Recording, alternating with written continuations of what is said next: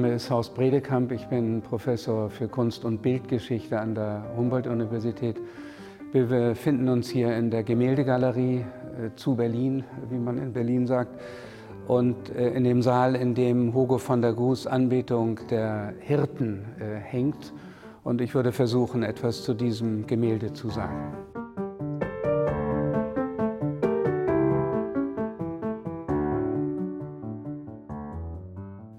Das Gemälde beeindruckt zunächst durch sein äh, großes Format, also fast 2,50 Meter in der Breite, was außerordentlich ist angesichts der Höhe von weniger als 1,50 Meter.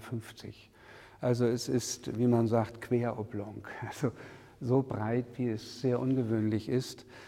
Äh, die äh, Mitte ist eingenommen durch Maria in einem blauen, tiefblauen ähm, äh, Kleid, äh, vor ihr die Krippe mit dem Christuskind, dahinter äh, Engel, äh, jenseits der Krippe Josef äh, und äh, ganz rechts außen dann jemand, der einen Vorhang aufzieht.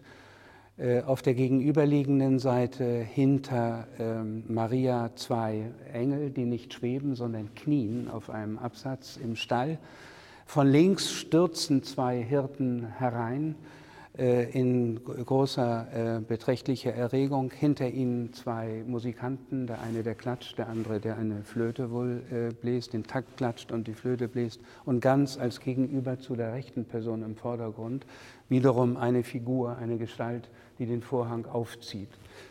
Zum Schluss rechts im Hintergrund ähm, simultan eine zuvor ablaufende Szene, nämlich die Verkündigung eines Engels an die Hirten, dass sie im Stall den Heiland sehen könnten, der gerade geboren sei. Das ist in groben Zügen die Gestaltung ähm, der Figuren. Äh, was äh, zusätzlich auf den ersten Blick anzumerken ist, sind die Pflanzen und der äh, Kornehrenbündel, der vor der Krippe liegt, nicht was alles natürlich äh, eine Bedeutung hat. Die Pflanzen haben eine tief symbolische Charakteristik und gehören insofern zu den Figuren in gewisser Weise dazu.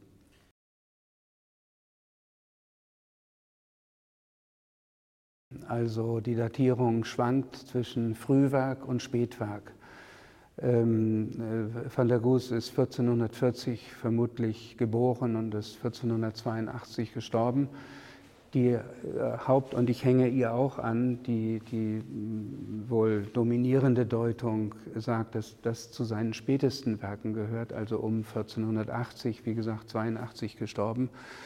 Äh, der Grund liegt darin, dass die ähm, Gestaltung der Figuren in diesem sehr, sehr ähm, breiten Raum, der so ungewöhnlich ist, sich äh, keiner konzisen ähm, zentralperspektivischen äh, Anordnung ähm, fügt, sondern etwas, äh, ich sage es in Anführungszeichen, Wildes, Unorthodoxes, wie immer man es beschreiben will, an sich hat. Und das hat man ähm, mit dem Mut eines Alterswerkes, Alterswerk, ich meine, er war dann 42, nicht, aber eines, ähm, eines Vermögens, das auf einer Basis von Können bereits in der Lage ist, sich zu befreien oder Ungewöhnliches äh, sich zu erlauben, was man einem jungen Mann wahrscheinlich weniger äh, zutrauen würde. Ich halte das für plausibel, würde also sagen 1480 plus minus. Äh, eine Vermutung lag darin, dass es äh, vor dem Altar als Predella, also als Stirnwand der, der, des Podestes des Altares, oder als Basis für einen darüberliegenden Altar gedacht gewesen wäre. Man hat allerdings ähm, Spuren von möglicher Befestigung gefunden, auch Spuren für Kerzen, die hätten angebracht werden können, sodass man so das wohl zu vermuten ist, dass es ein Altarbild war, dem auch Seitenflügel als Wandelaltar noch äh, ähm, hätten ähm, äh, äh, angefügt sein müssen. Also äh, auf der linken Seite eine, eine Szene, die natürlich vor der Geburt hätte liegen ähm, müssen und rechts entsprechend eine, eine spätere, da gibt es alle Möglichkeiten zwischen Verkündigung und Kreuzigung. Das wäre dann die, die weitestmögliche Spanne, was ungewöhnlich wäre. In jedem Fall wäre insgesamt, wenn man die beiden Seitenflügel dazu nimmt, in aufgeklappten Zustand der Altar sechs Meter breit gewesen. Also eine gewaltige äh, Wand von Gemälde, die sich hier auf dem Altar äh, abgespielt hätte. Für wen, äh, für welchen Ort Gent, Brügge ist offen oder ein Kloster ist offen.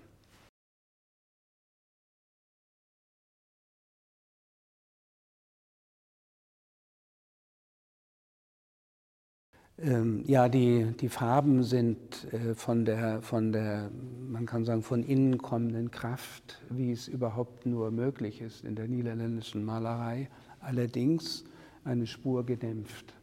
Also der Portinari-Altar ist, ist äh, vielleicht fünf, sechs Jahre früher gemalt, ist äh, äh, stärker in den, in den Regenbogenfarben, also allen Möglichkeiten, welche die Farben erlauben die, dass die gesamte Szenerie wirkt eine Spur, ich sage eine Spur, äh, betone eine Spur, erdiger, zurückgenommener.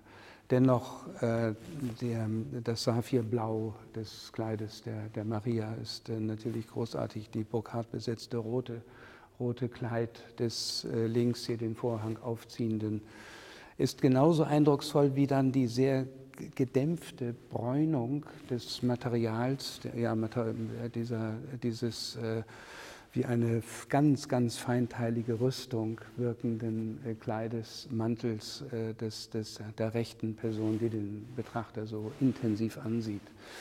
Ähm, äh, grandiose Farbigkeit, aber eine Spur gedämpft, sodass sich ein geschlossener Eindruck ergibt. Äh, zur, zur Komposition der Figuren im Raum. Ähm, Van der Goes hat die Zentralperspektive schon durch seinen Lehrer und Freund Dirk Bautz äh, in, F, in extenso äh, beherrscht.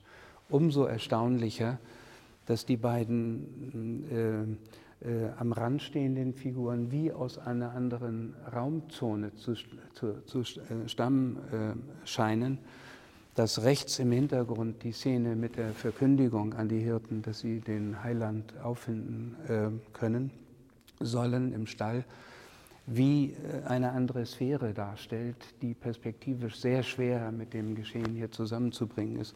Aber vor allem, das wird dann ein durchaus stehendes Motiv bleiben, das nach vorn kippen der Krippe, und das sich nach hinten in einer Weise verkürzt, dass man für sich gesehen glauben könnte, dass, es, dass die Krippe 20 Meter lang ist. Nicht? Äh, eine starke Verkürzung, die den Effekt hat, dass sie dem Betrachter entgegengekippt werden kann, äh, dadurch aber eine, ein Raum im Raum bildet, als sei eine unsichtbare Röhre, die hier eine, eine, einen zweiten Raum im Raum schafft.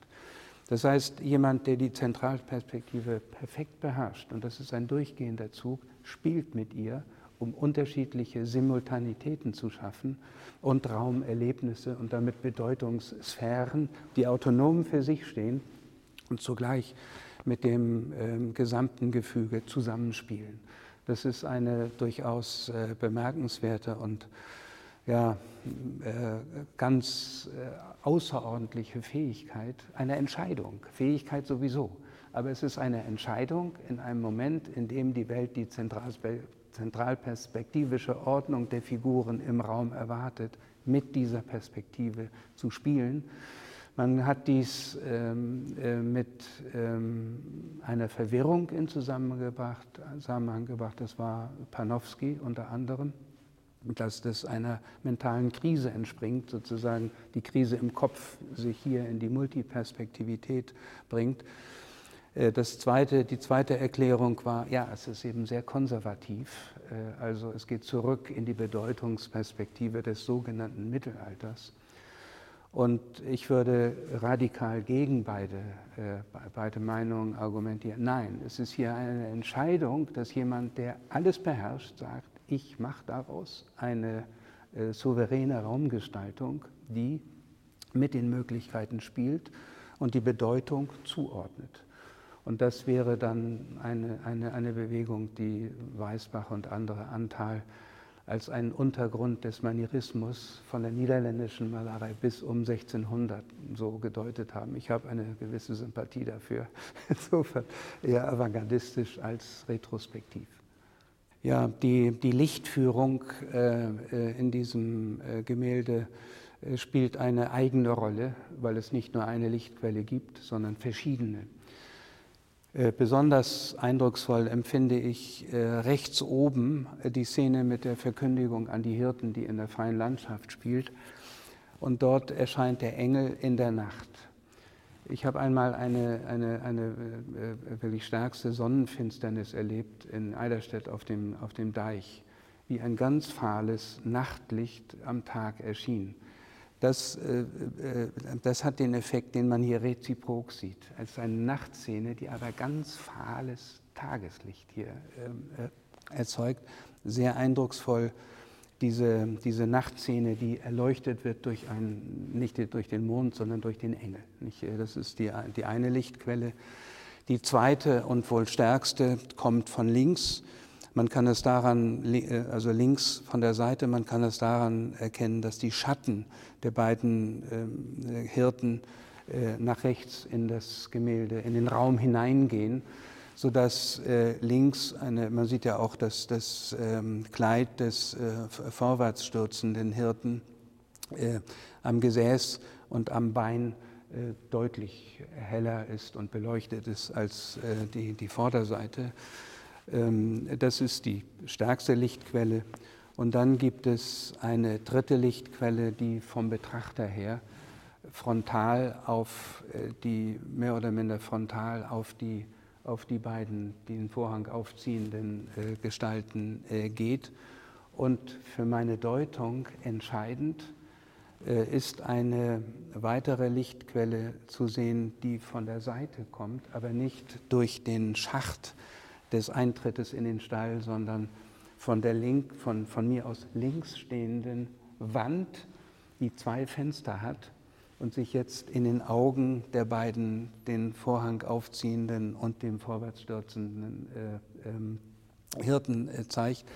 Denn vor allem bei den beiden äh, Vorhangpersonen haben, ähm, äh, erkennt man zwei Lichtquellen. Zwei Lichtquellen, die sich als zwei Punkte in den Augen spiegeln, was aus meiner Sicht äh, deutbar ist als eine, eine Wand in einem Theaterraum in dem zwei Fenster den Raum beleuchten, sodass man streng genommen Engel 1, von links 2, frontal 3 und von der Wand äh, äh, rechts vom Bild durch zwei Fenster 4.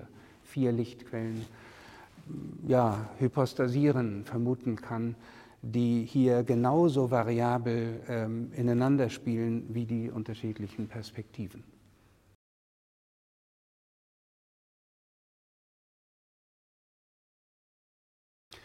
Ja, es ist die, ähm, äh, der, der, Titel dieser Zeit und der Malerei, die sie hervorgebracht hat, lautet Alt, alte niederländische Malerei. Diese Malerei war zu ihrer Zeit die absolute Avantgarde. Nicht, äh, das war das, was nirgendwo sonst in, Europa äh, zu erreichen war. In der ähm, Fähigkeit, den, vor allem den Stoff, und damit meine ich konkret auch die Kleidung, in einer Weise äh, in, in ähm, ihrer Materialität sinnlich, geradezu haptisch zu verdeutlichen, sodass, ich sagte das vorhin schon, der Finger auf, die, auf diesen Stoff gehen mag und glaubt, etwas zu spüren und zugleich eine Art Metaphysik in diesen Stoff hineinzubringen. Also ein Spiel, eine Spielmöglichkeit, zwischen einer sehr konkreten, man würde modern sagen, materialistischen oder hyperrealistischen Darstellung von Stoff, der aber nicht Stoff bleibt, sondern etwas Transitorisches zeigt. Das äh, ist die, die große Fähigkeit der, der niederländischen Malerei, die dann auch bis in die Porträts geht, mit dem, mit dem Pelzbe, hier Memling in, in der Gemäldegalerie, äh, der Pelzbewuchs, in den man auch wieder hineingehen mag aber auch die Charakterisierung der Falten in Gesichtern. Jan van Eyck in London, der Mann, sogenannte Mann mit dem Turban, vielleicht ein Selbstbildnis.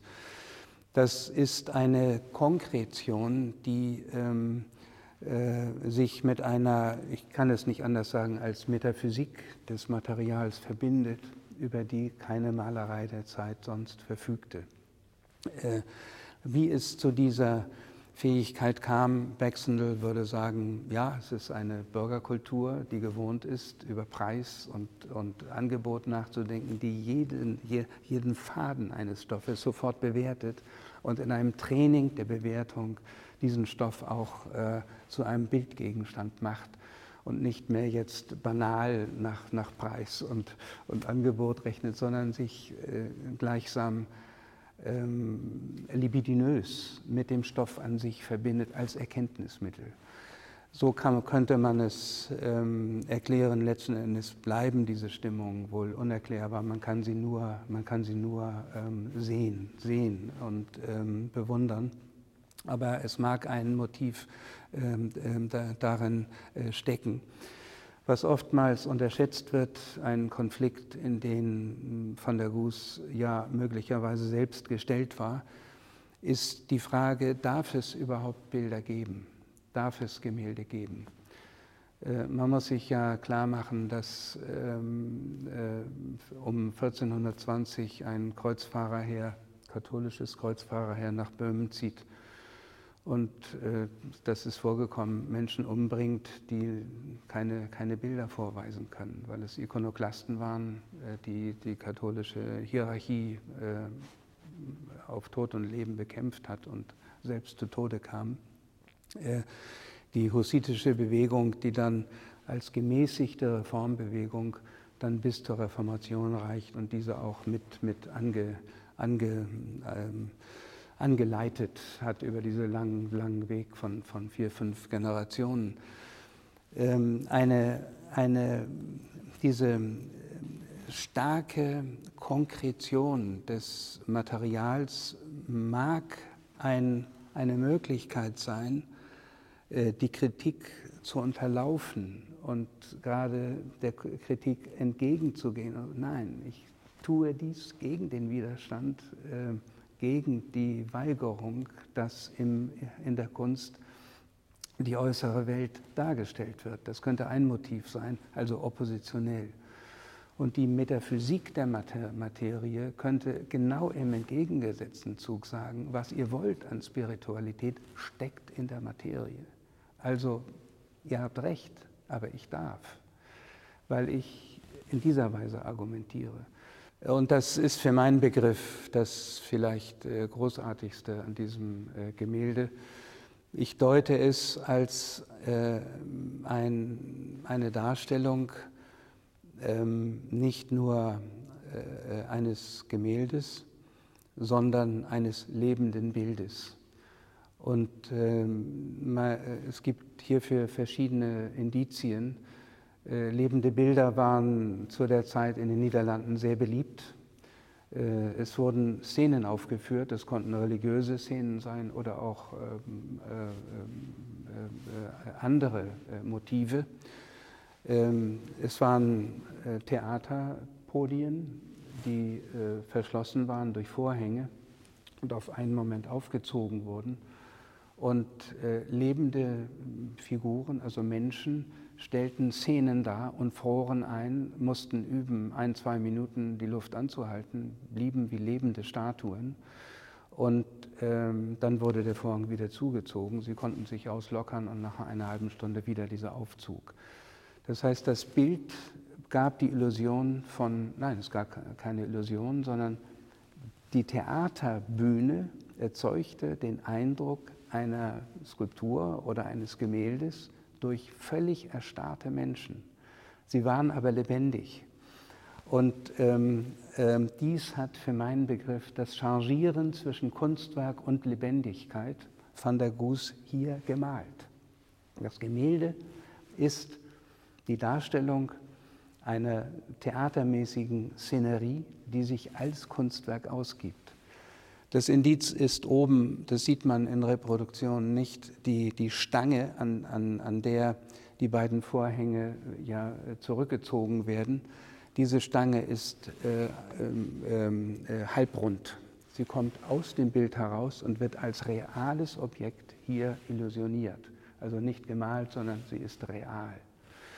Ähm, sodass der Betrachter vermuten würde, dass die beiden Gestalten wirklich vor ihm lebendig als gegenüber der Betrachter hier jetzt gerade das, äh, den Vorhang aufziehen und die sehr ungewöhnliche Position des Knienden und des Hereinstürzenden, nach der Sie ähm, äh, fragten, wären eben eingefrorene Figuren als lebende Bilder, die Van der Goes hier äh, auf diese äh, Weise äh, in einem Momentaufnahme festhält und damit im Gemälde genau die Frage von Lebendigkeit und ähm, äh, Erstarrung im Kunstwerk festhält und malt. Ich, äh, das wäre meine, meine, meine ähm, Sicht dieser beiden ungewöhnlichen Figuren außen und dem Motiv des Aufziehens, das nach einer Minute, anderthalb Minuten wieder zugezogen, äh, den Gegenzug des Schließens des Vorhangs folgen lassen wird.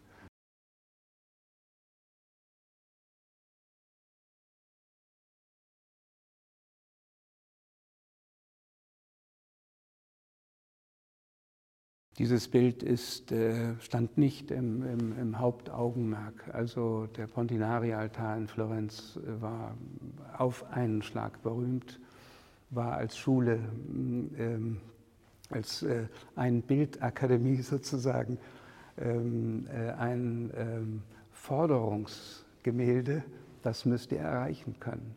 Sonst braucht ihr nicht anzufangen. Also das ist immer äh, mit höchster Wertschätzung betrachtet worden. Äh, diese Bizarrerie, die sich im Gemälde ja abspielt äh, mit der Zerstäubung, ist vielleicht übertrieben gesagt, aber der nicht Zerstäubung der Perspektive, aber doch der multiperspektivischen Zusammenstellung, das ekstatische Anführungszeichen des Blickes des rechten Vorhangaufziehers, auch die, die Wildheit der Bewegungen der, der, der Hirten hat dann natürlich in Zeiten, in denen ein klassischer oder sogar klassizistischer ähm, äh, Begriff von Kunst vorherrschte, eher abgestoßen. Und ähm, wie Beispiele einer nicht normativen Malerei, wie dieses Gemälde ja betrachtet werden kann und muss, ist dann immer als eine Frühform der Moderne dann wieder hochgeschätzt worden. Äh, also ähm, äh, dieses Gemälde wurde berühmt in der Vorhut der Durchsetzung der modernen Avantgarde. Äh, und von da an, ja, deswegen mit einer unglaublichen Summe, wie man es umrechnen soll, weiß ich nicht, ich glaube 160.000 Reichsmark. Das ist ungeheuerlich. Ich weiß nicht, wie es heute in Euro umgerechnet werden könnte, aber es ist ein gewaltiger Preis, der hierfür äh, gezahlt worden ist, was die, was die Wertschätzung um 1900, wie gesagt, in, dieses, in diesem Klima der Auseinandersetzung um die Avantgarde bezeugt. Und auch das Bode, der äh, in damaliger Zeit von ja durchaus als Cäsar der Museen ähm, von der Linken im Reichstag und äh, der Avantgarde, auch, auch der, der Avantgarde-Künstler in Berlin ja geradezu verachtet wurde, wie er auf einer anderen Ebene historisch gesehen, ähm, wer immer äh, dann markant hinter der Eroberung stand, historische Argumente für die Moderne, wie der Pergamonaltar. Äh, was man vergisst, der Pergamonaltar mit seinen fließenden Figuren wurde als griechisches Beispiel für Impressionismus gedeutet. Also wirklich von der Avantgarde begrüßt. Nicht? Ähm, äh, deswegen dann Ästhetik des Widerstandes von Peter Weiß vor dem Pergamonaltar, die Avantgarde, die Kraft auch der sozialen Bewegung vor dem äh, Gang nach Spanien zu den internationalen Brigaden.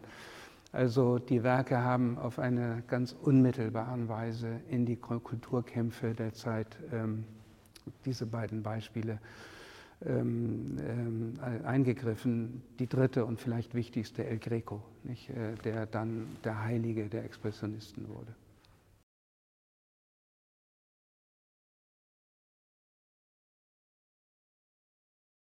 Ja, ähm, das, das, Gemälde hat mich auf den ersten Blick angesprochen. Ähm, vielleicht ist das eine äh, Bereitschaft, über die ich, die ich gar nicht weiter begründen kann, dass mich immer äh, etwas äh, Individuelles angezogen hat. Also das Spiel mit den bekannten Normen und das darüber hinweggehen, das Variieren, also das Besondere.